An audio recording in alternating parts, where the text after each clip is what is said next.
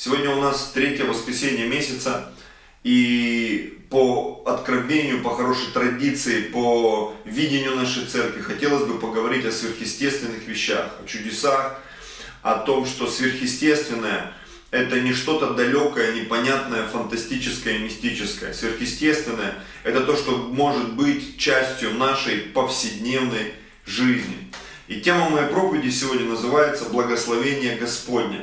Я бы хотел прочитать это место из книги Притч, 10 глава, 22 стиха. Там написано так. Благословение Господне, оно обогащает и печали с собою не приносит. Я сегодня специально посмотрел несколько переводов этого места и хочу их вам все прочитать. Так вот, новый русский перевод, он это место э, описывает вот так. Благословение Господне обогащает и не прилагает он, ну Бог имеется в виду, скорби к богатству. А современный перевод, еще один. Благословление, благословление написано, Господне, приносит истинное богатство. Печали же никакой не приносит. И еще есть перевод Танах или Танах Дэвида Юсифона, такой это еврейский перевод.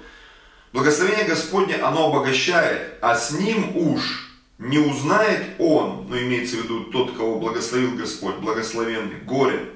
То есть благословение Господне оно обогащает, и с ним уж благословенный человек не узнает горе. Зачем я взял это место? Я взял это место сегодня, чтобы мы, а, прочитав его, да, а, чтобы я мог развить одну очень интересную мысль, о которой я буду говорить в своей проповеди. Так вот, мысль она такая, я хочу прочитать эту мысль вслух, потому что я ее записал, законспектировал. В нашей жизни на самом деле случается весьма немало сверхъестественных вещей и событий. И это правда. Если начать вспоминать, э, что происходило, там, связанное что-то с исцелением, с финансами, какие-то переживания, да, то на самом деле сверхъестественных вещей и событий их немало. Вот. И нам с вами, дорогие братья и сестры, как верующим, Необходимо научиться различать сверхъестественные вещи, происходящие в нашей жизни по инициативе от Господа, от сверхъестественных вещей, происходящих по инициативе других духовных сил. Потому что в мире столько сверхъестественного, и порой не всегда понятно, за всем ли стоит Господь. Я, как пастор, как верующий человек, уже на протяжении 25 лет наблюдающий за всеми этими процессами, не раз замечал, когда людям казалось, что то, что есть в их жизни, это от Бога.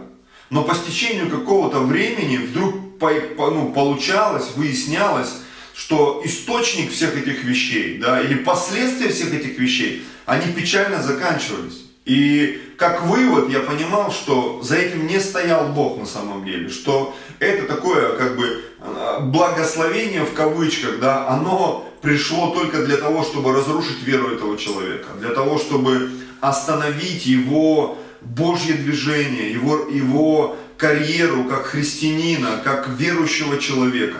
И сегодня а, одно из моих размышлений, да, я может быть повторюсь, как раз заключается в том, чтобы мы с вами научились различать вот эти духовные процессы, которые происходят внутри нас, различать то, что приходит от Бога, от того, что приходит не от Бога. То есть выбирать этот такой правильный ветер, правильное веяние, правильное водительство. И как Иисус сказал однажды об овцах, Он говорит, овцы мои знают голос мой и идут за мной, за другим же не идут. И вот наша задача стать вот этим Божьим стадом по-настоящему, проверять свое сердце, вникать в себя и в учение, чтобы научиться всегда четко и ясно различать голос Божий, веяние Божье, течение Божье, чтобы нас не смыло куда-то в другую сторону, чтобы нас не унесло. Потому что я знаю, в океане есть много течений, особенно там в таких странах, как Таиланд, то там на Востоке, что люди, которые не разбираются в приливах и отливах, они могут попасть вот в эти странные течения, и их уносит в океан. И очень многие люди, они просто погибают и тонут, не зная, что с этим совсем делать. Так же бывает и в нашей жизни. Вдруг человек говорит, у меня просто поперло там работа или что-то, я там выхожу замуж или женюсь, И ты смотришь, человека унесло из церкви, человек потерял вот эту духовную составляющую, он перестал молиться, перестал поститься, перестал верить, перестал жертвовать. И ему казалось, что он в таком Божьем благословении, в таких сверхъестественных вещах двигается. И в какой-то момент, очнувшись, он уже понял, что он в таком лжеучении находится, в таком обмане. И те вещи, которые он делал под водительством Духа Божьего, сегодня он делает на эмоциях, под водительством каких-то демонических сил. Я это видел много-много-много раз. И, наверное, как пример за основу сегодняшней проповеди, я возьму историю первого царя Израиля, царя Саула. Вот. Как в его жизни все было? На самом деле история царя Саула это история отдельной проповеди. И сегодня мы большую часть нашей проповеди посвятим ну, как раз рассказу о его жизни, о его судьбе, для того, чтобы э, вот это откровение, эту мысль мы могли с вами увидеть более четко и более ясно. Итак, Саул. Это был сын одного знатного человека, и Бог избрал его. Это очень важная мысль, которую мы должны понять, а, а, очень важная, важная истина, да, часть вот этого откровения, что он был избран Богом. Бог увидел его, он был красивый, он был высокий. Написано, он был высокий от плеча. То есть самый высокий израильтянин был ему по плечо. Настолько высоким был Саул. Он отличался от всех. Он был красивый, высокий. Ну реально это был царь как на подбор. И Бог избрал его. Его помазал пророк, священник Самуил. И он действовал и в начале своей карьеры царской, в начале своего царствования – он э, делал сверхъестественные вещи, он собирал Израиля, он воевал, он победил всех врагов, он э, Израиль сделал таким сильным государством, но в какой-то момент своего царствования, да, сначала одна ошибка, потом другая ошибка, потом третья ошибка, что-то произошло, и мы увидели такую вещь, как Библия повествовала, что Дух Божий отошел от Саула. И пришел, написано, злой дух от Господа. Меня очень часто спрашивают люди, которые недавно покаялись, которые, может быть, ну, не до конца понимают всех этих вещей, говорят, неужели Бог насылает эти там проклятия и так далее. Но Бог не насылает проклятия, Бог убирает свою защиту. И вот это вот место, где написано, что злой дух от Господа сошел на Саула, на самом деле э, очень просто объяснить и понять, что в какой-то момент Саул он перестал искать сверхъестественного Божьего. Он перестал искать этого водительства, этих откровений, этой святости и чистоты, что порой часто происходит с людьми и в церкви, и теми, кто раньше шел за Господом. Просто в какой-то момент произошла какая-то подмена. И человек начал полагаться на свои силы, на свою мудрость, на свои деньги. То есть сверхъестественное Божье оно ушло куда-то на второй, на третий план. Это то, чем мы должны дорожить, братья и сестры, изо всех сил. Потому что то, что приходит от Господа, как вот я сказал, благословение Господне, оно обогащает. Оно не приносит печали, оно не приносит горечи, разочарования. Но наша задача, чтобы вот это благословение Божье, оно всегда было с нами. Чтобы сверхъестественное Божье было с нами.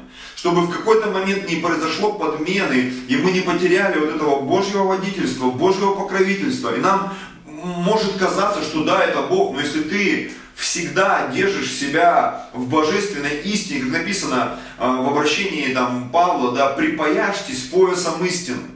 Пояс это то, что не дает нашей одежде болтаться. Пояс это то, что все вот эти вот вещи, в которых мы можем запутаться, он их э, как бы припоясывает. И когда в нашей жизни появляется очень много чего-то, нам нужен этот пояс истины. Нам нужна эта истина, которая будет нас смирять, которая будет нас держать в этой духовной форме, чтобы то благословение, которое мы получаем от Господа, то сверхъестественное, в нем не произошла подмена. К сожалению, в жизни Саула это произошло. В его сердце, в его разуме произошла эта подмена. И написано, в какой-то момент Дух Божий ушел, а злой Дух пришел. И он мучил Саула, он жил в страхе, он жил в сомнении, и вот в какой-то момент а, в одной из сражений, в одной из войн, в стане врага филистимлян появился великий воин. Там три с половиной метра, там примерно его рост был. Он был высокий, он был огромный, он был такой э, страшный, да, устрашающий. И он выходил и вызывал на бой один на один кого-то из израильского стана. И вы знаете, если бы Саул ходил в сверхъестественных вещах, то он, конечно, бы вышел на этот бой. И я так размышлял над этим, не знаю, думали ли вы над этим, я хочу сегодня немножко с вами помечтать, поразмышлять. Представьте себе, самый большой воин э, от филистимлян и самый высокий воин большой от израильтян, это был Саул. Почему Саул? Потому что Саул от плеч был выше любого израильтянина. И я думаю, что бой Саула и бой э, Голиафа, это был бы эпичный бой, о котором слагали бы легенды в веках. Это сто процентов. Но Саул, поскольку он был уже подвержен а, а, злым духам, которых Бог допустил в его жизнь, он точно так же боялся, как все израильтяне. И он тоже прятался, он тоже дрожал, он трясся. И когда в их стане, в стане Израиля появился Давид, который ходил в сверхъестественных вещах, который жил сверхъестественными вещами, который слышал голос Божий и обновлял вот эти отношения с Богом каждый день, когда он увидел этого Голиафа, он искренне удивился и сказал, как он так поносит э, народ Божий, как он так оскверняет, что будет, то его победит. Ему сказали, Саул обещал полцарства. И когда он пришел к Саулу и сказал, я хочу сразиться с этим человеком, Саул удивился невероятно. И слова Саула были такие, как ты будешь сражаться с ним? Он а, ты юноша, а он воин от юности твоей. И тогда Давид рассказал Саулу а, несколько историй, которые были связаны с сверхъестественными победами в его жизни. Он рассказывал про медведей, про львов, которые атаковали его стадо. И он говорит, когда медведь или лев приходил и воровал овечку, я гнался за ним и отбирал, а если он мне отдавал, я брал его за космы и раздирал. И когда я читаю эти вещи, а, я знаю, как выглядит лев, я знаю, как выглядит медведь. И простому человеку, даже сильно накачанному, там, супер бойцу, голыми руками, там, ну, невозможно, даже с мечом в руках, это в современных реалиях практически невозможно победить льва или медведя. Это нужно э, реально переживать что-то сверхъестественное, что и происходило в жизни Давида. И вот Давид, говоря об этом Саулу, он сказал, ты знаешь, царь, в моей жизни было много сверхъестественных вещей. И я чувствую, что сегодня пришло время для еще одной сверхъестественной победы. Я одержу победу над этим Голиафом. Саул, возможно, не верил в это. Он начал наряжать Давида в свои доспехи, и Давид, походив в них, сказал, нет, это мне не подходит, мне неудобно. И он взял пять камней из реки, взял какие-то свои вот эти примочки там пастушеские, и пошел воевать с Голиафом. И он победил его. Он попал ему прямо в лоб, и самое интересное, что Давид отрубил голову Голиафу его же мечом. Это была невероятная и сверхъестественная победа, которая пришла от Господа.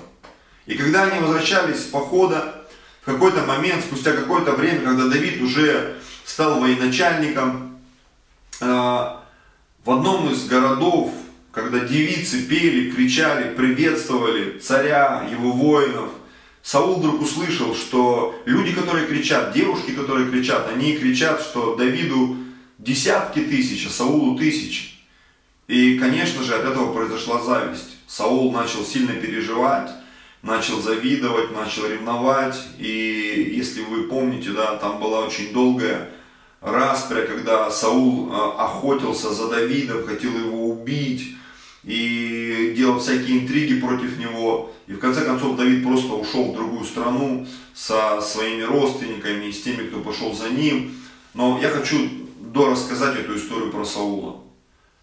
Саул делал одну ошибку за другой. Я не буду все их перечислять, но самая последняя ошибка Саула, она стала роковой. Там рассказывается в Писании о том, что он э, выгнал всех волшебников и волшебниц из земли израильской. То есть всех тех, кто входил в духовный мир сверхъестественно, не божьими путями. И Саул с ними разобрался. И в какой-то момент филистимляне снова пришли в землю Израилю, и Саул опять испугался. Самуил умер, ему не с кем было советоваться. И он просто принимает очень странное решение. Он просит своих слуг найти ему волшебницу, идет к этой волшебнице и расспрашивает у нее об этих сверхъестественных вещах. И, конечно же, в том последнем бою, в котором он сражался, а, его настигла смерть. И здесь в Библии, я хочу зачитать это место, это 1 Паралипоменон, 10 глава, 13-14 стих, здесь написано так. «Так умер Саул за свое беззаконие, которое он сделал пред Господом за то, что не соблюл Слово Господне и обратился к волшебнице с вопросом, а не взыскал Господа. Зато он и умертвил его, и передал царство Давиду, сыну Иисею. Вы знаете, я хочу продолжить ту мысль, которую я начал в начале проповеди.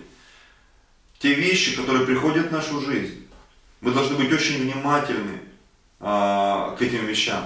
Куда они нас ведут, к чему они нас призывают, во что они нас погружают. Это очень важно, чтобы нам не запутаться и не сбиться. Чтобы все то, что приходит от Господа, осталось с нами.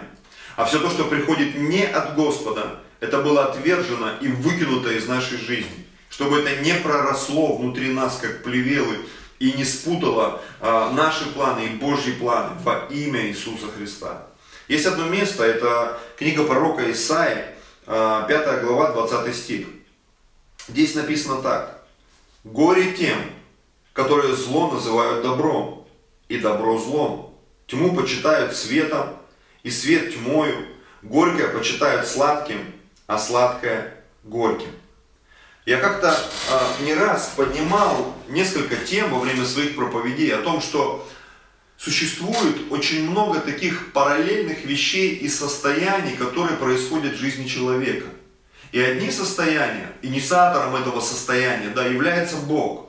Инициатором же других состояний, состояний являются какие-то другие духовные силы, которые способны разрушить нашу судьбу и нашу жизнь. И мы должны включать вот эти фильтры внутри себя.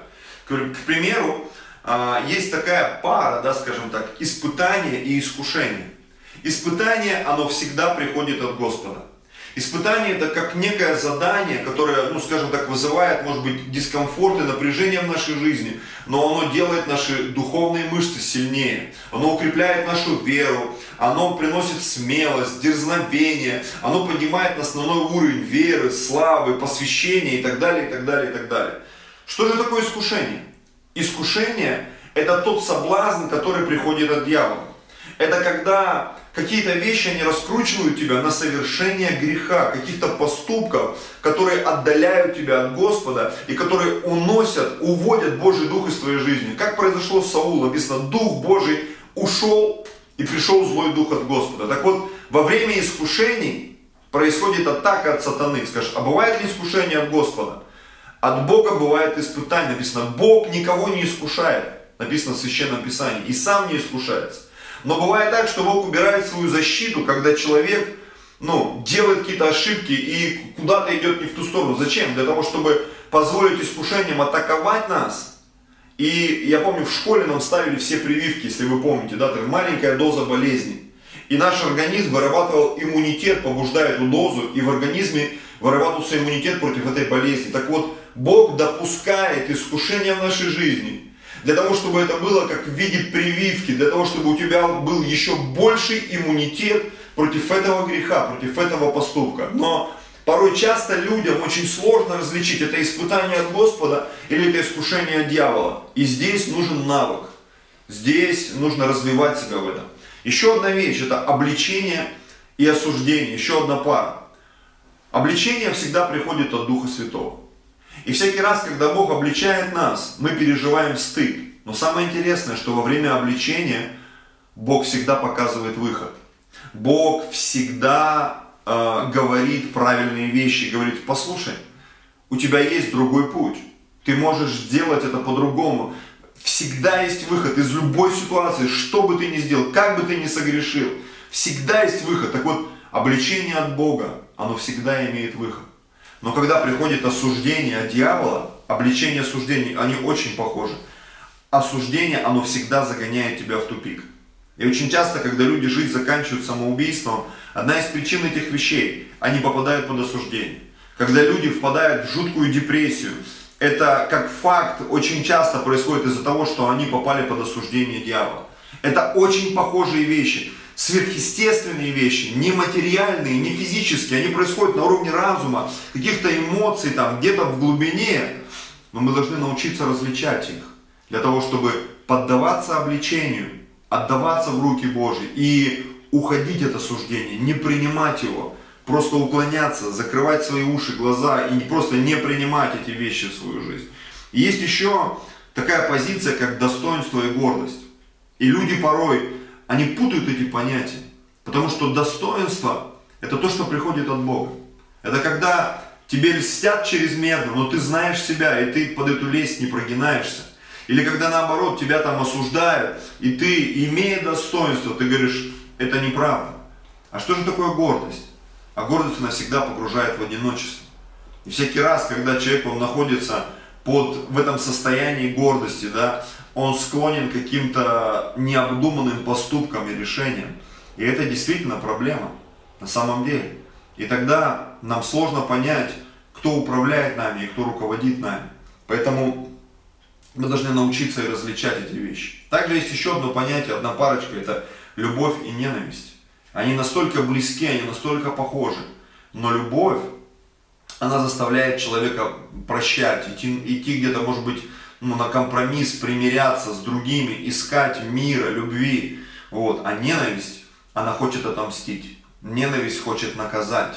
Ненависть хочет э, сделать какое-то зло. Хотя эти вещи, они очень похожи. Вот. И это очень похожи, но абсолютно противоположные вещи на самом деле. Аминь. Еще одна история, очень короткая. Это э, разговор Иисуса с сыновьями Громовыми, Гро, Громовыми. Это Иоанн и Яков, кто помнит. Это Луки 9 глава с 51 по 55 стих. Давайте прочитаем эту историю, этот случай. Когда же приближались дни взятия его от мира, Иисуса, он восхотел идти в Иерусалим. И послал вестников пред лицом своим. И они пошли и вошли в селение Самарянское, чтобы приготовить для него. Но там не приняли его, потому что он имел вид путешествующего в Иерусалим. И вот смотрите, видя то ученики его, и Яков, и Иоанн, сказали, Господи, Хочешь ли мы скажем, чтобы огонь сошел с неба и истребил их, как и Илия сделал? Но он, Иисус, обратившись к ним, запретил им и сказал, не знаете, какого вы духа. Представьте себе, Иисус учил, говорил им о любви, о святости, о чистоте. И вдруг ученики говорят, надо, короче, им доказать, что вот Бог такой, как так они Господа не приняли. И Господь обернулся, в одном из переводов я сегодня смотрел, Э, один из переводов говорит, он не одобрил это. И отвернулся и пошел дальше. Это так интересно, когда мы бывает ну, в помазании, в водительстве Божьем, вдруг что-то прилетает, и мы начинаем себя как-то странно вести. Давайте вспомним еще одну историю, когда Иисус а, спросил учеников, за кого почитает меня народ. И все начали отвечать там, за пророка, за кого-то из великих. И Петр встал и сказал, ты Христос, Сын Бога Живого. И Иисус сказал, Симон, ты счастливый человек, блажен ты, Симон, потому что не плоть и кровь тебе открыли это, а Отец мой, сущий на небесах. То есть в помазании, в водительстве Петр получил сверхъестественное откровение. Никто не смог его получить, а он получил. Никто не вышел из лодки во время бури, а Петр сверхъесте... он понял, что он тоже может это сделать и сказал, учитель, разреши мне. И он вышел из лодки и пошел навстречу Иисусу. Часто люди проповедуют и говорят, что Петр начал тонуть, но мне нравится первая часть этой истории, что Петр все-таки пошел по воде. Потом, да, он испугался и начал тонуть. И точно так же в истории с этим откровением о том, что Христос это Сын Бога живого, Петр выдал это откровение. И спустя какое-то время, когда Иисус начал говорить о том, что ему много нужно пострадать, умереть, воскреснуть, Петр отозвал его в сторону, начал ему прикословить. Представляете, в этот момент святости, чистоты с Петром что-то произошло. Он получил информацию не от Бога, он получил информацию из другого источника. Она тоже была сверхъестественной. И Иисус весьма адекватно среагировал на это. Он повернулся и сказал, отойди от меня, сатана. Я думаю, Петр был в шоке. Я думаю, что ученики, которые слышали это все, они не могли понять, как Петр только же, только, только что только что от, от, со слов Отца Небесного выдал такое откровение, что Христос, Сын Бога живого. И тут же был облечен Иисусом, который сказал ему, отойди от меня, сатана, ибо ты думаешь не то, что Божье, а то, что человеческое. Что это произошло? А это произошло как раз подмена вот этих сверхъестественных вещей, когда Петр где-то ну, пропустил вот это откровение, и все, и он сделал шаг в сторону. Слава Богу за Иисуса, который поправил его. И потом уже в дальнейшем однажды Иисус сказал Петру, что однажды ты от меня отречешься, ты предашь меня. Петр клялся, говорит, этого не произойдет. А Иисус сказал, нет, это произойдет. Ты отречешься трижды, нежели пропоет петух. Но Петр, сказал Иисус, не бойся, я за тебя молился, чтобы вера твоя не оскудела. И когда ты обратишься вновь, ты вернешься в это божественное состояние, божественное откровение, водительство Духом Божьим, ты обрати, помоги братьям своим, помоги им вернуться в это же состояние. Вы знаете, я думаю, что это откровение, оно не только относится к Петру, но и к нам. Когда мы видим людей, которые куда-то поплыли, сначала параллельным курсом, потом вообще в непонятном направлении, э, наша задача помочь этим людям вернуться в этот божественный огонь, в это божественное помазание, в это божественное благословение. Почему? Благословение Господне. Название моей проповеди сегодняшней, оно обогащает. Благословение Господне помогает нам быть в этом духовном тонусе. Благословение Господне, оно помогает нам одерживать победу за победой. Когда мы смотрим на Иисуса, а, в Его жизни, в Его служении был такой очень интересный момент, а, что часто говорилось, что всех требовавших исцеления Он исцелял. Он изгонял бесов, разрушал проклятие. То есть фактически Иисус не сделал ни одной осечки, не проиграл ни в одном бою. И он жизнь свою отдал осознанно. И на кресте он тоже одержал победу. Почему? Потому что он шел и был водим Духом Божьим. В каждом моменте, в каждом шаге и в каждом поступке он был благословен Богом во имя Иисуса Христа. Аминь. Мы должны научиться различать эти вещи. Знаете, иногда я слышу такие истории, это доходит до абсурда. Я как-то услышал от одного человека, он говорит, представляешь, я был в магазине, дал 500 рублей, а мне кассирша там дала сдачи как с 5000. Я вышел такой счастливый, Бог меня благословил. Я так смотрел на него и говорю, это не Бог тебя благословил. Это человек ошибся, просто попав под какие-то чары демонические. Поэтому ты бы стал для него благословен, когда бы ты пришел и сказал, вернул бы ему эти деньги, сказал, вы ошиблись. И ты действительно был бы благословением. И сто процентов Бог, увидев твое сердце, Он благословил бы тебя сверхъестественно. А не так, когда люди рассказывают какие-то странные истории, и ты смотришь на это и думаешь, ну это не благословение вообще. Это, это больше похоже на какое-то проклятие, на какие-то демонические странные вещи, а людям этим, э, э, люди этим хвалятся, они об этом свидетельствуют. Ты думаешь, как такое может быть? Это, это неправильные вещи. Помните, когда один Волф, такой чародей, колдун, волшебник, фокусник, был в одном из городов и показывал фокусы, и люди говорили, сей, великое там чудо какое-то, великий там кудесник. И в этот город пришел простой человек, Филипп, если я не ошибаюсь, начал проповедовать Евангелие, люди начали спасаться. Потом туда пришли апостолы, они начали молиться за людей, они начали получать Духа Святого. И этот Симон, он был так впечатлен, что он пришел с деньгами и попросил, говорит, я даю вам деньги, сделайте так, чтобы я тоже мог на всех людей распространять вот эту вашу силу. И Петр говорит, пусть золото твое тебе в погибель будет. Ты вообще неправильными методами движешься, ты делаешь неправильные вещи. Ты сверхъестественное хочешь купить, но сверхъестественное от Бога купить невозможно. За деньги и с таким сердцем. И потом он попросил этот человек, помолитесь за меня, чтобы все, что вы сказали, не исполнилось я хочу исправиться, я хочу, чтобы мое сердце исправилось. Но также и с нами, братья и сестры, если что-то происходит, что печалит нас, что в какой-то момент мы осознаем, это вообще не Божье, нам нужно выходить из этого. Нам нужно брать пост, нам нужно молиться, нам нужно искать Божьего, Божьего, Божьего, чтобы в погоне за благословениями, за строительством домов, квартир, там, выход замуж, женитьба, там, решение финансовых вопросов и так далее – мы не потеряли вот этого Божьего водительства, Божьего покровительства, не забыли, что самое главное вообще-то на этой земле это люди, люди, которых надо спасать, люди, которых нужно приводить ко Христу, люди, которых нужно приводить в Дом Божий. Это то, это то сверхъестественное, о чем мы должны верить и молиться. Ведь в Библии как написано, ищите прежде Царство Небесного, а все остальное приложится. Когда мы найдем сверхъестественное водительство Божье, все остальное, оно приложится. Оно приложится.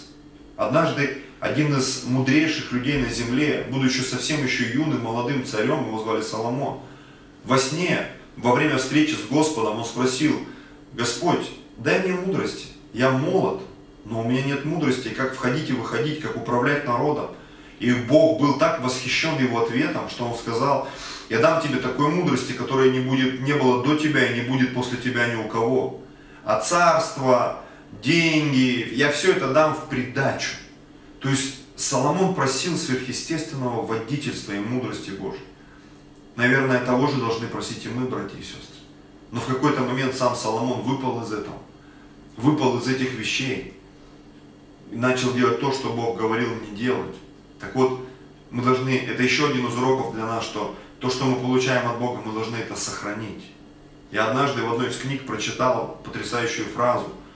А, кто-то из верующих людей сказал, оказавшись во тьме, никогда не забывай того, что Бог говорил тебе во свете. Наша задача пребывать во свете. Но даже когда мы оказываемся в каких-то темных закоулках, идем в долины смертной тени, нам нужно в голове четко вспоминать, держать этот образ, то, что было с нами во свете. А как бы Бог поступил?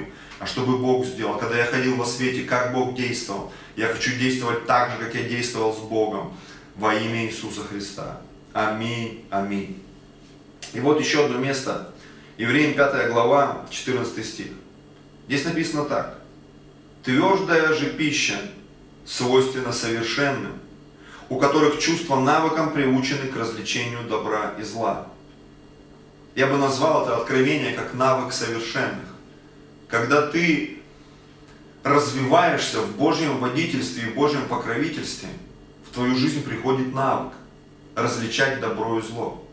И когда ты видишь много сверхъестественных вещей, когда вдруг в твою жизнь приходят люди и говорят, мы хотим тебя благословить, но в какой-то момент ты понимаешь, что это благословение может остановить твою веру, остановить твое служение. И тебе нужно где-то отказаться от него. Как Елисей, который, когда к нему пришел Неиман, сирийский военачальник, и был от, э, исцелился от проказа, он предложил ему дары, золото, серебро, одежду. Елисей сказал, не время сейчас. Он слышал эту информацию в духе. Гиези же все прослушал его слуга. И когда Неиман уехал, Гиези погнался за ним наврал ему, взял у него одежду, серебро, и когда он вернулся, Елисей позвал его, говорит, зачем ты это сделал? Пусть проказа Неимана пристанет к тебе. Потому что это было действительно не время. И Гиези не услышал этого времени. И вы знаете, Елисей, ведь он взял то помазание, которое было на Или, и получил в два раза больше. И логически э, мы получаем откровение, что Гиези мог попросить того же у Елисея. И тогда его помазание было бы в четыре раза больше, чем помазание пророка Или. Но он это все потерял.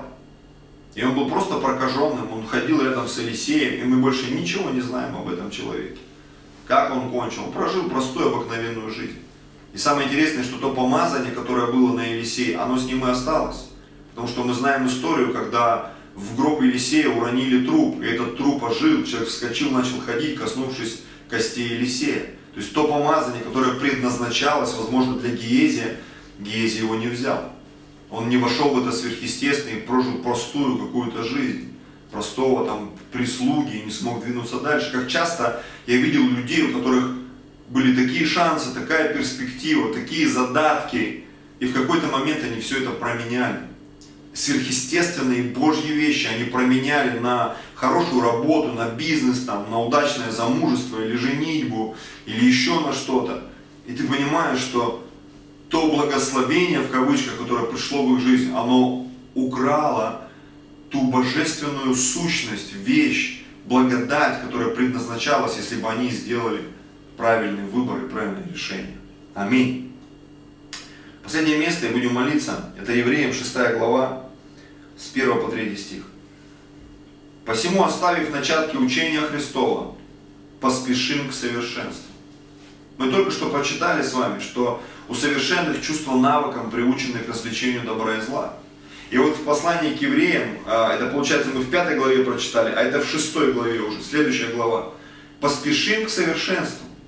И не станем снова полагать основания обращению от мертвых дел, о вере в Бога, учению о крещениях, о возложении рук, о воскресении мертвых, о суде вечном. И это сделаем, если Бог позволит. То есть есть некое основание, которое позволяет нам развиваться.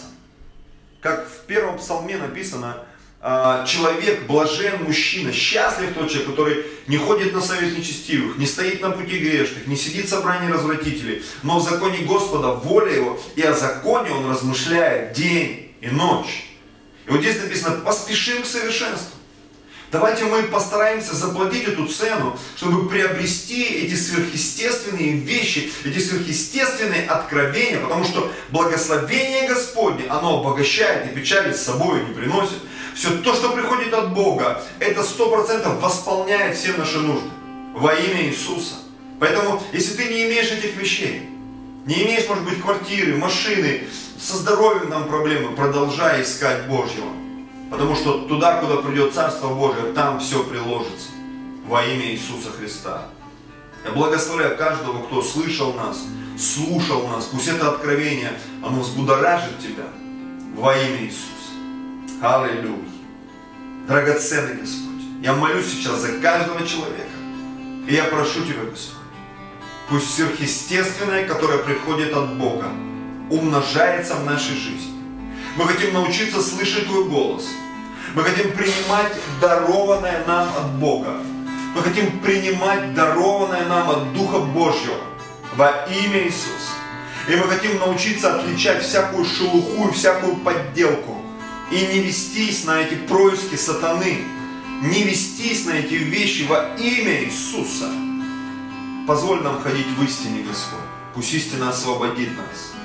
Мы благодарим Тебя, мы поклоняемся Тебе. Святой и праведный Господь наш. Аллилуйя. Аллилуйя. И сегодня, драгоценные, у нас также вечеря Господня. Мы примем и будем вкушать с вами хлеб и вино. И я хочу взять вино и хлеб и помолиться вместе с вами, со всеми, кто смотрит нас.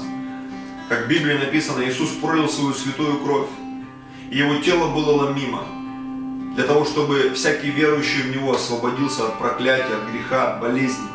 И вы знаете, во всем этом действии есть что-то сверхъестественное. Если ты веришь в это, сверхъестественное будет происходить в твоей жизни. Если ты не веришь в это, оно не будет происходить. Однажды Павел он писал Коринфянам, обличал их и говорил, ребята, вы этот священный ритуал, это священное действие превратили в какую-то ерунду. Люди приходят, объедаются во время вечери. Люди приходят, напиваются во время вечери.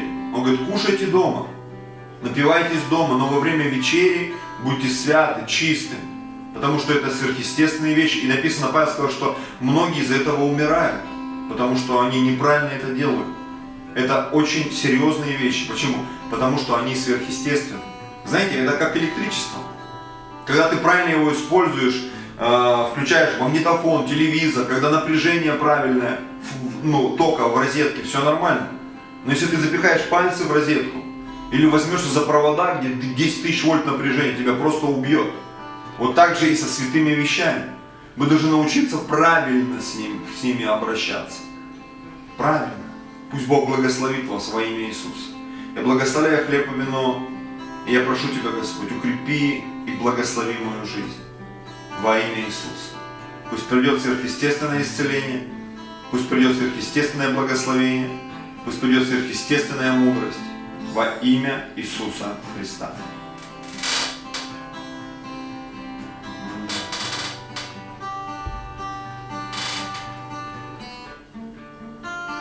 Драгоценный Господь, спасибо Тебе за тело Твое ломимое за нас, за кровь пролитую за нас. Аллилуйя. Драгоценный Бог, мы приходим в Твое святое присутствие, и мы просим Твоего благословения. Аллилуйя. Спасибо Тебе.